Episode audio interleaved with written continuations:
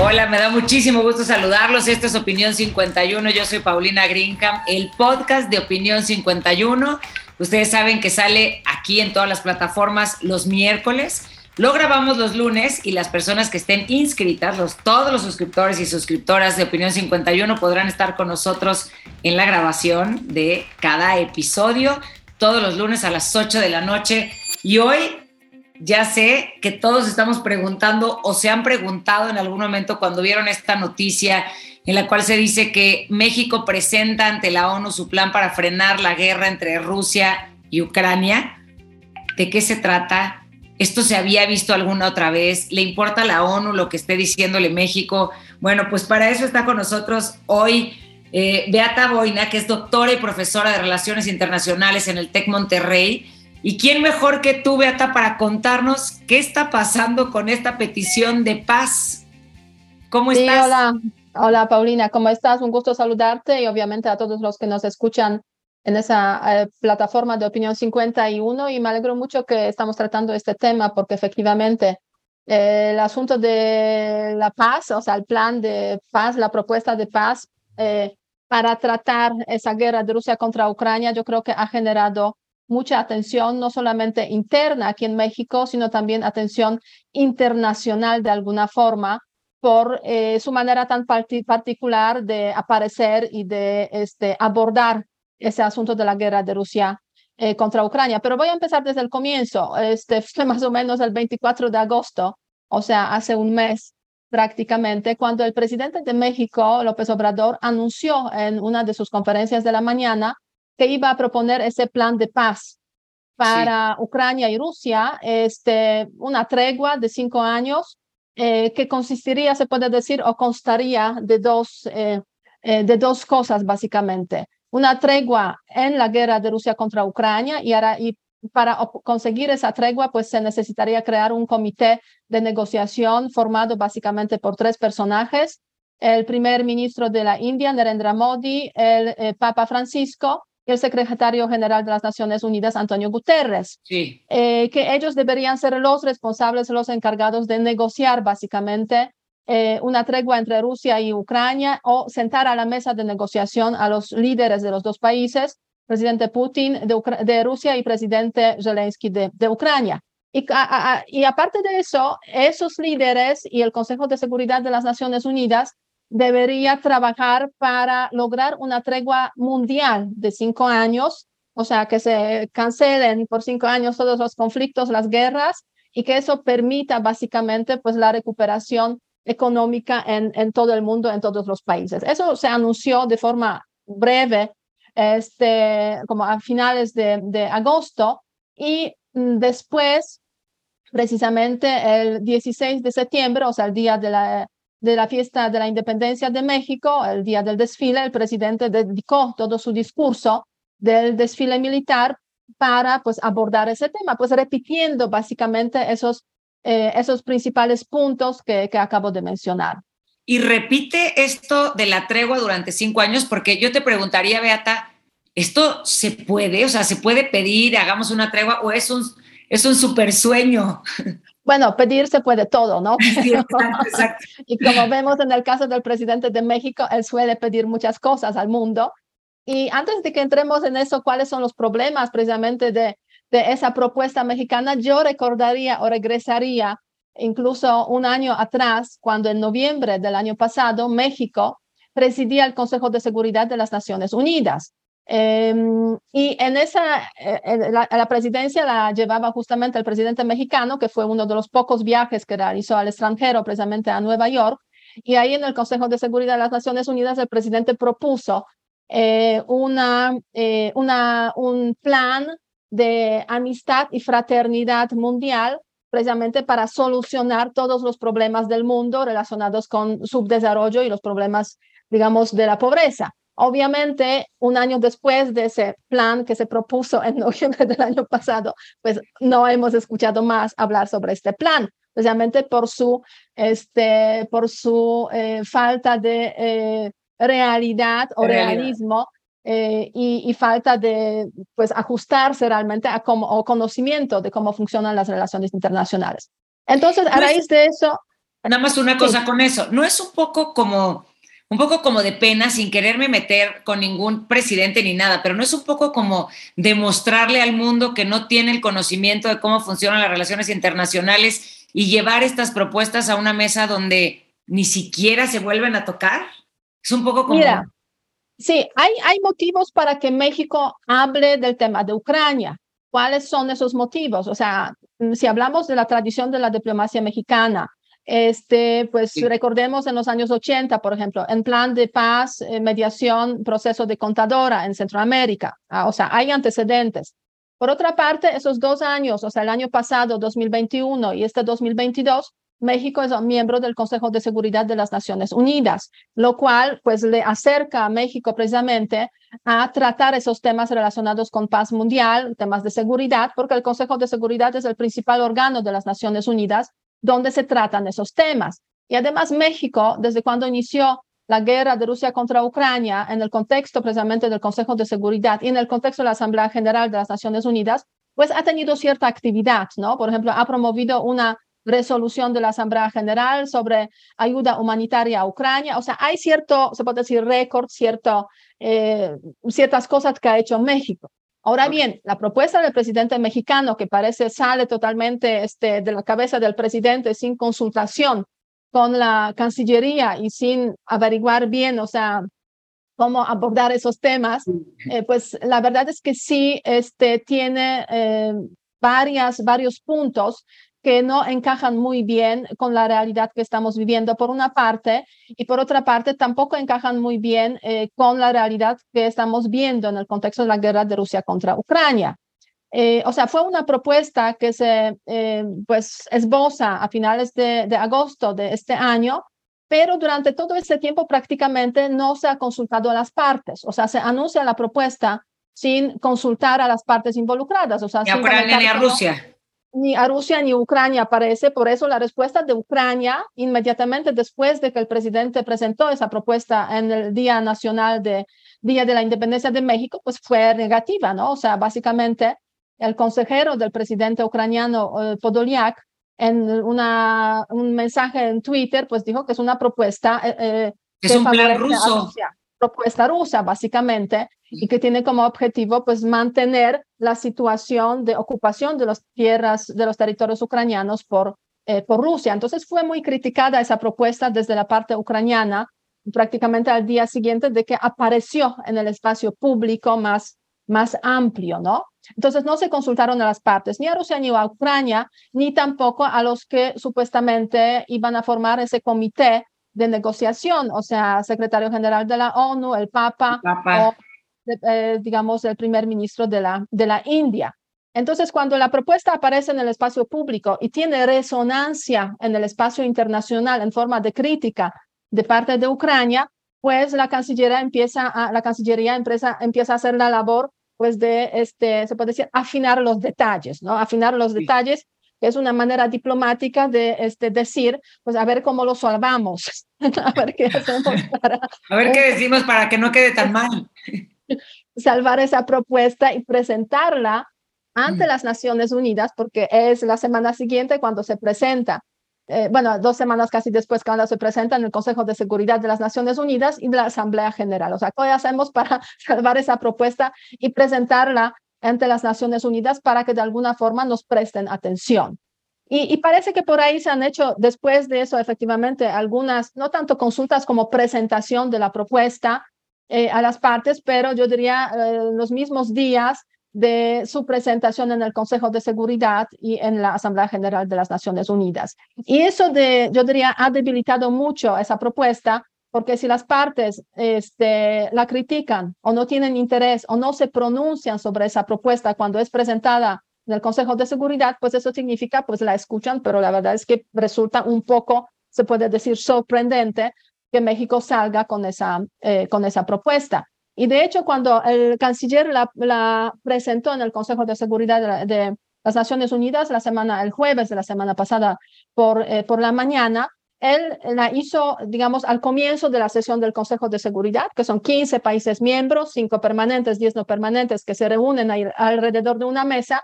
Este, Ebrard fue uno de los primeros en presentar la propuesta Inmediatamente después habló, por ejemplo, el este, eh, ministro de Relaciones Exteriores de la India, que se supone que Narendra Modi debería ser uno de los, eh, de los que componen el comité de negociación, y no se, ni, ni mencionó la propuesta mexicana. O sea, la ignoró totalmente, ¿no? Totalmente. Tampoco la mencionaron públicamente los representantes de Rusia, este, de, de Ucrania, digamos, en sus presentaciones en el Consejo de Seguridad eh, de, la, de la ONU. Entonces, como digo, esa propuesta como que eh, se muere casi sin despegar. ¿no? O sea, Exacto. Básicamente eh, de, esta, de esta forma y, y, es una, una pena porque pues, mm, o sea, como que de alguna forma cuestiona esos esfuerzos que ha hecho la diplomacia mexicana con anterioridad, presentando, trabajando, por ejemplo, con Francia para una resolución en la Asamblea General de las Naciones Unidas y, y algunos esfuerzos, digamos, para, para sacar temas relacionados con aspectos humanitarios precisamente de esta, de esta guerra. Bueno, y por otro lado, o sea, ya que nos dices que, bueno, de, totalmente de acuerdo con que pues ya no prosperó esta, esta propuesta que hacen, y que ni siquiera la tomaron en cuenta, que eso a mí me parece, pues no sé, porque no sé en qué momento el presidente decide que va a lanzar esta propuesta así nada más y si tú estés de acuerdo con, con Ucrania, al pensar que puede ser un plan ruso lo que está sucediendo en, en, con el presidente mexicano. Mira, yo creo que el presidente lo decide así como que, eh, como para pues, tener algún tema internacional eh, para presentarlo en el contexto eh, precisamente del Día de la Independencia. Lo decide, me da la sensación, sin pensar que le iban a responder, o sea, que iba a haber okay. una respuesta crítica de Ucrania. Eh, y es cuando me da la sensación también que el presidente eh, empieza a entender de que los, lo que dice internamente, sí, algunos escuchan en el exterior y sí pueden pronunciarse de forma crítica al respecto. O sea, los Estados Unidos normalmente son muy cautelosos en sus respuestas a las provocaciones que aparecen a veces en las mañaneras, los españoles también, pero los ucranianos no han sido eh, muy cautelosos y han dicho exactamente pues de qué estamos hablando aquí este, con esa propuesta, ¿no? Pero qué Entonces, bueno lo que dices, eso está muy interesante porque es claro que el presidente se dé cuenta que, que sí lo escuchan, que a veces aventar comentarios de bote pronto quizás como dices, por cautela y porque han tenido este, pues vamos a ver qué pasa, cómo le hacemos, ¿no? Mucho más discreta la comunicación, no lo han contestado así, pero tiene que entender que sí tiene un impacto lo que dice el presidente de México. Sí, tiene un impacto y obviamente, como digo, hay diferentes estrategias en diferentes países de responder, marginalizar, no prestar atención, esperando que pues quedan dos años y medio y, la cosa va a cambiar quizás, ¿no? Pero en caso de Ucrania es un país que está en guerra. O sea, la verdad es que no tiene nada que perder. Este, ah, no es tan diplomático como suelen ser los canales diplomáticos. En ese sentido, la respuesta del, consejero del, del presidente Zelensky ha sido muy clara. Yo diría fue un golpe muy duro a la propuesta de, del presidente mexicano. Ahora bien, además de eso, de esa falta de consultas con las partes, lo cual pues hunde a esta propuesta ya antes de que pudiera despegar, hay otro aspecto eh, que me parece también relevante. El presidente mexicano propone esas tres personas para que sean como parte del comité de negociación, pero no se da cuenta de que los ucranianos no soportan al Papa Francisco. Este, la verdad, ¿por qué no lo soportan? Porque la verdad es que este apenas hace un par de semanas este, condenó claramente la guerra, la invasión rusa, o sea, se abstuvo durante meses de eh, hacer una condena clara de la invasión rusa. Eh, pues con el primer ministro de la India tampoco tienen una gran simpatía porque la India está en esos momentos de alguna forma pues cooperando también con Rusia. El único país que hasta ahora durante esos siete meses ha tenido ciertos logros en el proceso de la negociación, de sentar las partes, a Rusia y Ucrania en la mesa, ha sido Turquía. Turquía y su presidente Erdogan, que junto con su secretario general Antonio Guterres ha logrado pues, eh, un acuerdo, por ejemplo, sobre la exportación de los granos ucranianos eh, por el Mar Negro, o sea, mmm, por, y desde los puertos que son controlados por, por Rusia. Y eso sí hay que reconocerlo, o sea, podemos criticar a Erdogan por ser autócrata, lo que sea, pero la verdad Esto es que es un personaje con el cual este, las dos partes pueden y quieren hablar. Y al fin y al cabo, este, si hablamos de una negociación, eh, hay que, es un tema muy sensible, ¿no? O sea, ¿de qué depende que se dé una negociación? O sea, en primer lugar, las partes quieran tener esa negociación. Y en segundo lugar, son las partes las que escogen a su mediador o a la persona que de alguna forma, a la persona a la cual confían. Y, que, y que sea neutro. Y que sea neutro de acuerdo con la manera de ver de las partes. No necesariamente nosotros lo podemos ver como neutro, pero si las partes lo ven como una, una, una, digamos, eh, una tercera parte confiable en la cual pueden confiar, pues la verdad es que sí van a negociar a través de esta eh, de esta persona. En ese contexto es el presidente Erdogan y ha sido también el secretario general eh, Guterres en cooperación con, con Erdogan.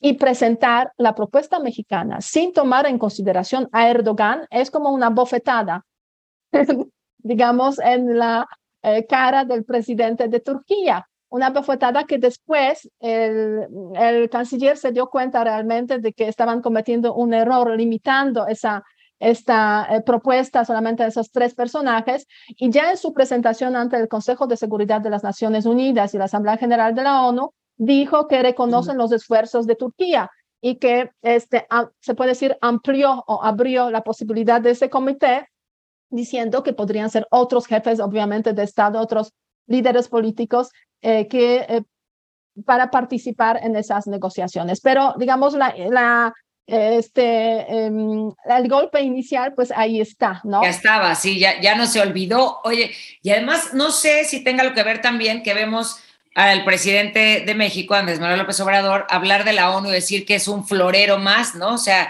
también arremete contra la ONU cuando está proponiendo, eh, pues, todas estas, eh, la paz entre Ucrania y Rusia lo hace en un contexto donde no toma en cuenta a las otras partes ni a las personas que han estado negociando con, por ejemplo, Turquía, lo que nos explicas ahorita, ni siquiera se toman el tiempo de darse cuenta de lo que pasaba con Ucrania y el Vaticano, con Ucrania y con la India. Y entonces lanzan esta propuesta sin fundamentos, la verdad. O sea, ojalá que fuera tan fácil pedir la paz, porque todos levantaríamos la mano para que así fuera, eso lo tengo clarísimo pero hay que, hay que pensarle, ¿no? Sí, hay que pensarle y normalmente el tema de, digamos, la negociación, propuesta de paz, mediación, pues es una labor de tejido fino, ¿no? O sea, hay que trabajarla, hay que, este, se necesita también eh, mucha eh, mucha capacidad diplomática para hablar con las partes y para incluir a todos para que no se sientan, digamos, eh, marginalizados o rechazados, porque al fin y al cabo, eh, si los demás no lo aceptan, pues difícilmente esa propuesta puede, puede prosperar. Y yo aquí añadiría un punto más. Tú efectivamente lo que mencionas, el presidente además ha criticado a las Naciones Unidas de forma pues este, muy, muy, muy fuerte. O sea, es cierto, las Naciones Unidas son una organización que pues es como es porque los países este, son como son, o sea, y han, han creado una organización que tiene limitadas capacidades de solución de conflictos y, establecimiento de paz. Eso, o sea, así es. No es una organización, digamos, que funciona independientemente de los países, es resultado del sistema internacional. Entonces, sí se entiende la crítica del presidente, yo diría, y hay mucha crítica en general sobre la ONU, pero efectivamente no presentas una propuesta de paz en el marco del Consejo de Seguridad de la ONU, sí, este, y al mismo tiempo... Arremetes contra ella. Contra esa, esa organización. Y, y, yo creo que también hay un tema muy, muy interesante, adicional, cuando hablamos de esa propuesta. O sea, ¿cómo ha sido la posición de México eh, desde el punto de vista interno, digamos, la posición del jefe de Estado frente a la guerra de Rusia contra Ucrania. Me da la sensación que ha sido muy ambigua y eso le quita un poco la credibilidad frente eh, pues a las partes involucradas, ¿no? O sea, sobre todo Ucrania, que es pues un país que fue invadido. Y incluso este, hay que también eh, pues decirlo, yo creo que con claridad, el presidente mexicano se ha burlado incluso de la representante diplomática de la embajadora de Ucrania aquí en México. Se ha burlado como más o menos a la altura de febrero. La embajada de Ucrania tuvo un intercambio, digamos, de eh, mensajes con uno de los periodistas mexicanos que ha sido crítico con, con Ucrania. Y el presidente en una mañanera este, dijo que la, embajadora de Ucrania en México es una racista, es una clasista básicamente, y que igual habría que enviarle, este, que fue una, enviarle, a ver, déjame ver porque no quiero eh, mentir aquí, en este, que no se me, una guajolota o algo así, eh, para que se, pues básicamente entienda, o sea, qué, eh, qué, qué es eso, ¿no? O sea, era una burla muy, yo diría, muy fea de la embajadora de Ucrania aquí en México. Claro. Y ahora, pues, ¿cómo, o sea, ¿cómo podemos creer, digamos, en esa propuesta, ¿no? De repente se despierta el presidente y después de tantos meses de tener esa ambigüedad, eh, se despierta y propone una solución de paz eh, para Rusia y Ucrania, si hace apenas algunos meses se estaba burlando de la representante diplomática más importante que hay aquí en, en México de, de Ucrania. Eh, y, eso sí me parece como que muy, muy inapropiado, ¿no? En ese contexto. De hecho, como bien lo dices, dice, o sea, imagínense, no saben lo que son los tamales, está como para enviarle una guajolota o un chanchamito o unos tamales de Oaxaca. Y como bien lo dices, luego fue este mensaje, lo quisieron borrar, pero pues son mensajes que ya se quedaron y que pues parece ambiguo y poco congruente, ¿no? Porque entonces eh, critica, entiendo lo que dices de criticar a lo mejor a la ONU o decir lo que dijo está bien, pero no en un contexto donde está pidiéndole a la ONU que le ayude a que se acabe la guerra entre Rusia y Ucrania, Luego critica también a la embajadora de Ucrania en México y entonces no hay como, o sea, como que sientes que todo está de pies y cabeza, ¿no? Entonces yo te preguntaría, Beata, ¿qué vendría para México en cuestión relaciones internacionales? O sea, ¿qué va a pasar con Ucrania? ¿Crees que haya mucho más cercanía con Rusia? Eh, ¿Se está alejando de cosas importantes en cuestión de relaciones internacionales? ¿Hace bien en mandar al canciller siempre? ¿Qué sigue para México? Mira, este, la política exterior mexicana en esos tiempos pues ha sido una política, eh, yo diría, muy eh, revuelta, ¿no? O sea, eh, hemos vivido los, los tres primeros años de la presidencia de López Obrador básicamente con un interés muy marginal en la política exterior. El cuarto año, que se acaba prácticamente, es el año cuando el presidente empezó a tener un, una actividad más eh, relevante o empezó a, prestar más atención al tema de la política exterior. De hecho, realizó los primeros viajes a, Washington, a Nueva York, Centroamérica, eh, y, y, también, pues a raíz de la, de la permanencia de México en el Consejo de Seguridad de las Naciones Unidas, pues ha hablado sobre temas internacionales. Pero, pero la verdad es que ese, y durante los primeros tres años muchos se han quejado que el presidente no es activo en temas internacionales. Al ver el cuarto año, muchos dijeron, pues ojalá se quede. ojalá que, ya, que no participe, que no participe. que pasamos desde la pausa en las relaciones con España a planes milagrosos para la solución de los problemas mundiales. Y, y eso sí como que le, le quita un poco, yo diría, eh, de prestigio a la posición internacional de México. Y a lo largo de muchas décadas, em, la diplomacia mexicana sí se ha caracterizado, se puede decir, por un papel pues importante en los temas multilaterales, ¿no? O sea, ha tenido esa fama de que sí es una diplomacia profesional, es una diplomacia que trabaja mucho los temas multilaterales en las Naciones Unidas eh, y que eh, pues son buenos diplomáticos, pero con propuestas de este tipo, la verdad. Estamos un poco confundidos hay una hay cierta confusión y, la verdad es que pues muchos muchos socios eh, o sea no tratan seriamente esas propuestas ¿no? o sea en las Naciones Unidas cada país puede decir lo que quiere no puede proponer lo que quiere pero este no se puede tratar seriamente este tipo de propuestas porque no están arraigadas eh, pues en cómo funcionan las relaciones internacionales por una parte eh, en qué es lo que realmente pueden hacer las Naciones Unidas el sistema multilateral y finalmente no están, no están digamos, eh, tomando en consideración la situación en la cual se encuentra la guerra de Rusia contra, contra Ucrania. Y eso le, le, quita el peso a la posición internacional de, de México. O sea, así es la, la, realidad, ¿no? Obviamente nadie va a decirle a la diplomacia mexicana, al ministro de al secretario de Relaciones Exteriores de México, ahí pues tu propuesta no tiene este pies ni cabeza, ¿no? O sea, nadie lo va a decir. Nada más no lo pelan para eso es la diplomacia, para suavizar, digamos, el, el lenguaje. Pero, pero, pero así, así es, ¿no? En el fondo. Y yo creo que en ese contexto del Consejo de Seguridad de las Naciones Unidas, la Asamblea General, hay otro error que ha cometido aquí, sí, la Cancillería mexicana, eh, en el entorno, digamos, de la presentación de esta propuesta. Em, en el Twitter de la Cancillería y del secretario eh, Marcelo Ebrard aparecieron dos fotos de las reuniones con Ucrania, con los ministros de Relaciones Exteriores de Ucrania, Kuleva, y de Rusia, Lavrov. Dos fotos, yo diría, muy emblemáticas. El secretario Ebrard con el, em, con el ministro de Relaciones Exteriores de Ucrania, pues con una actitud de empatía, pues expresándose seguramente pues este, el, eh, el, pesar por la invasión y por la situación difícil que vive el país. Y en otra foto, el secretario eh, mexicano sonriendo eh, en la reunión con Lavrov como si estuvieran contándose chistes.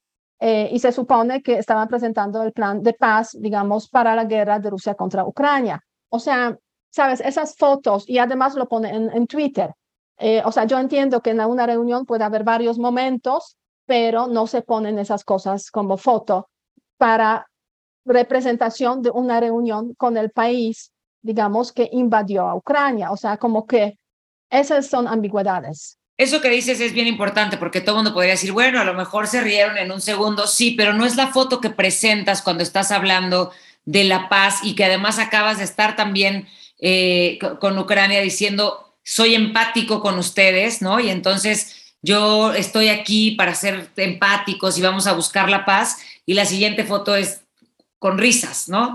Porque entonces parece burla, parece incongruente, parece que te estás burlando de los ucranianos, aunque hubiera sido un momento en el que él se tropezó y lo trataron de ayudar y nosotros no estábamos ahí. Pero no es lo lógico porque le resta entonces credibilidad. Sí, así es, efectivamente. No sé, quizás es la única foto que tuvieron, o sea, que consiguieron de, no sé, o sea, te digo, habría que investigar bien quién hizo la foto, si lo hizo la parte rusa, la parte mexicana, porque media hora antes de que apareció el Twitter, eh, el, digamos, la información en Twitter de la, del secretario de Ebrard, media hora antes la misma foto apareció en la cuenta del Ministerio de Relaciones Exteriores de Rusia, o sea, como que, y la toman así como de forma totalmente irreflexiva, ¿no? Eh, no sé si intencionalmente o fue fuera, digamos, de realmente eh, ver cuáles podrían ser implicaciones de esa imagen, pero, pero bueno, que Rusia lo ponga en su cuenta es obvio porque les interesa presentar eh, una relación buena con, con México y, de, digamos, de esa cordialidad y hasta risas, ¿no? Pero que México lo presente, un país que propone una propuesta de mediación, de paz entre Rusia y Ucrania en una guerra, pues la verdad es que me parece totalmente fuera de, fuera de lógica. Y para cerrar, Beata, porque está interesantísimo y nos podríamos seguir y platicar y platicar, porque ya me salen más dudas hasta de, hasta de lo de Londres o cómo lo está haciendo Marcelo Obrarte, esta selfie, todo lo que ha sucedido, que creo que lo podemos seguir platicando más adelante. Pero para cerrar, te diría, ¿cómo ves este conflicto eh, de Rusia-Ucrania?